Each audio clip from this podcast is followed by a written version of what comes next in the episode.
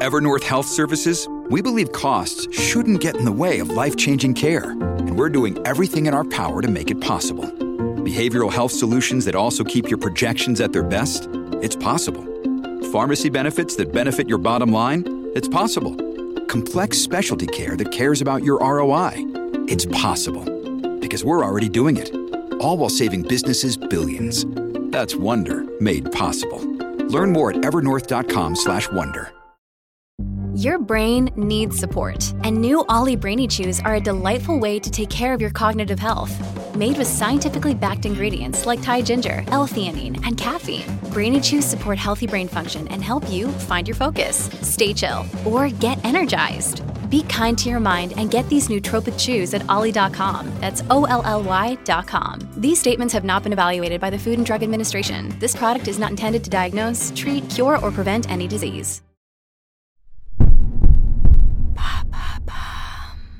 Qu'est-ce que le syndrome du grand coquelicot qui discrimine les femmes au travail? Merci d'avoir posé la question. L'image est assez jolie et poétique.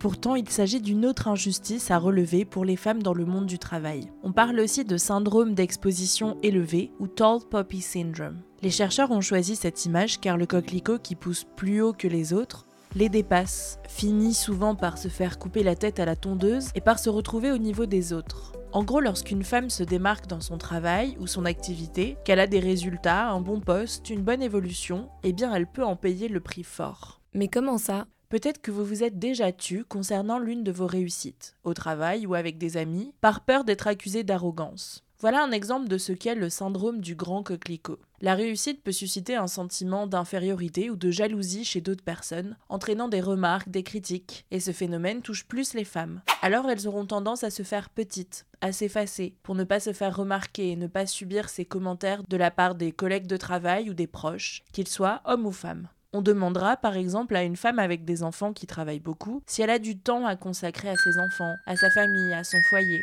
avec un fond de reproche alors que pour l'homme ça semble plus couler de source. Elle vient d'où cette expression? Elle vient du monde du travail en Australie, et elle a été popularisée dans le monde de la recherche par la Canadienne Rumette Bilan.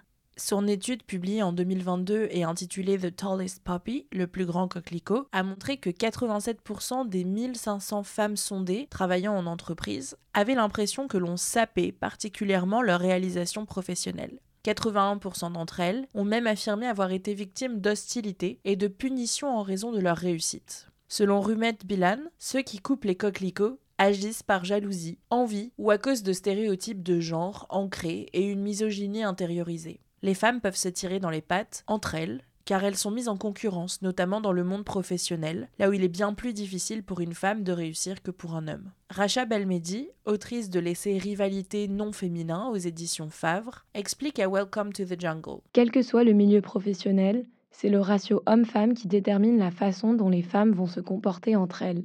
La rivalité entre les femmes est bien plus violente dans les milieux où elles sont sous-représentées, car c'est dans ce contexte qu'elles se lancent souvent dans une course à la survie pour protéger leur travail.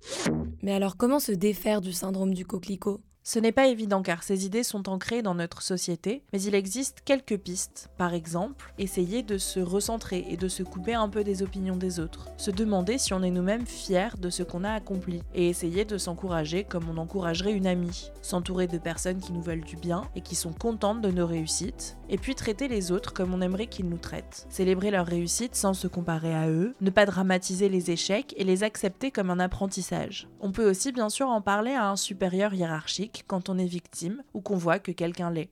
Voilà ce qu'est le syndrome du grand coquelicot. Maintenant, vous savez, un épisode écrit et réalisé par Antonella Francini. Ce podcast est disponible sur toutes les plateformes audio, et si cet épisode vous a plu, n'hésitez pas à laisser des commentaires ou des étoiles sur vos applis de podcast préférés.